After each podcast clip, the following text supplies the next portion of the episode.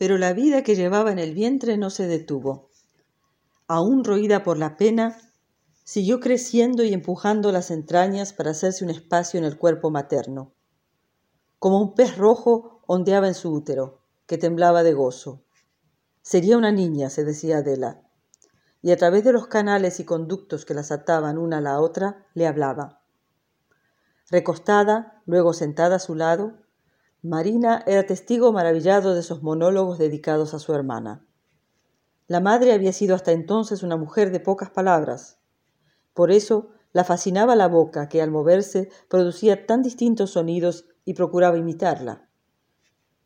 Pronto supo decir mamá y Adela, y entre las tres, en ese nido protegido del invierno, crearon la intimidad de un diálogo hecho de monosílabos y gestos mínimos. Así atravesaron el invierno, en esa simbiosis ritual que la fortalecía. La del vientre absorbiendo sin saberlo, en las medias palabras y el calor de los cuerpos, todo el pasado de las hermanas y la madre.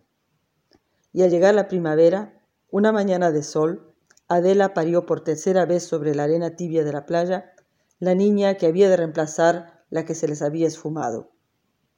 Naturalmente la llamó Adela, como a la mayor, como ella misma, y repitió el gesto central en la orilla.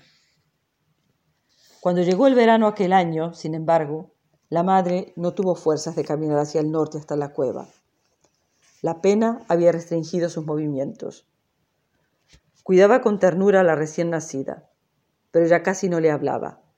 Le costaba nombrarla, pues la mera pronunciación de su nombre le traía imágenes de la niña desaparecida.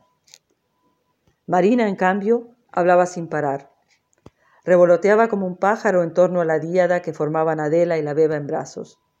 Saltaba, cantaba, hacía todo lo que podía para distraer la tristeza de la madre y era feliz cuando lograba sacarle una sonrisa. Transcurrió así un año entero y habrían de pasar dos más sumidos en la pena. Las niñas fueron creciendo. La despreocupación del principio, esa alegría constante por la luz y el descubrimiento que transmitía la joven Adela recién llegada a sus hijitas, había dejado paso a una mansedumbre plana y grisácea como la playa en invierno. A menudo era Marina, como hermana mayor, la que asumía la tarea de buscar comida e instruía a la menor en los quehaceres diarios. La madre se limitaba a señalarles los momentos de salir del agua o ir a dormir o preparaba a veces algo de comer.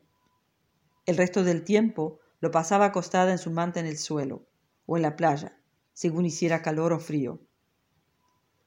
Pero una mañana de verano, en que se anunciaban fuertes calores, Adela llamó a sus hijas, que entonces tenían cinco y cuatro años, y les dijo que se iría por algunas horas. Adelita tuvo miedo de que las abandonara y se puso a llorar. Marina interrogó con severidad a la madre, pero ésta les aseguró que volvería, que no debían preocuparse. Marina sería responsable de la hermana menor hasta que ella regresara. A media tarde de ese mismo día, Adela llegó a la cueva y se tendió, como las otras veces, en la entrada a descansar. Es inevitable que pensara en la hija desaparecida. El lugar no había cambiado, y ella no había vuelto desde entonces. Pero por primera vez estaba ahí sola. Adela se temía a sí misma más que a nadie en el mundo.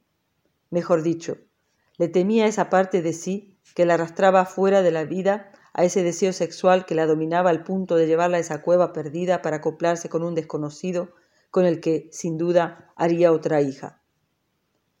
¿Por qué se dejaba dominar de esa manera? ¿Y de dónde provenía esa fuerza animal? Formaba parte de sí misma. La tenían todas las hembras. Nunca había tenido con quién hablar. ¿Cómo saberlo? Como las otras veces se quedó dormida.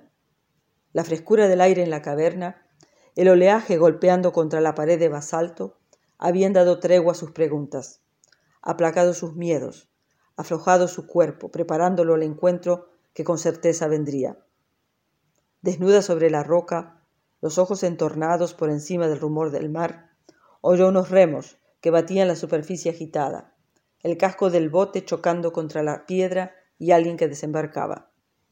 Un desconocido, el hombre que ella esperaba para unirse a él en un ritual cuyos pasos parecían haber pactado de antemano.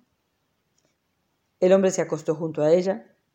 De su cuerpo se desprendía un olor acre que la traía. Se preguntó, pero no duró más que un relámpago en la noche, si ya lo conocía.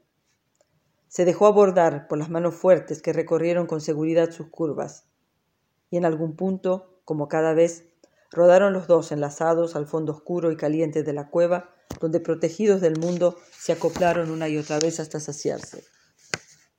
Con las primeras luces del alba, sin embargo, vino a sacarla del sopor un beso, y ante sus ojos abiertos apareció el rostro del desconocido. Adela apretó los párpados para no verlo, pero ya era demasiado tarde. Sabía que no podría olvidarlo. Se incorporó, él no la retuvo, y salió de la cueva veloz como el viento. En el camino de regreso venían a su mente como un torrente imágenes de sus hijas y superpuesta la de la niña desaparecida, alimentándolas de los más terribles presagios imaginables. Sus pies no podían volar como habría querido para llegar lo antes posible a la casa y comprobar que estaban sanas y salvas.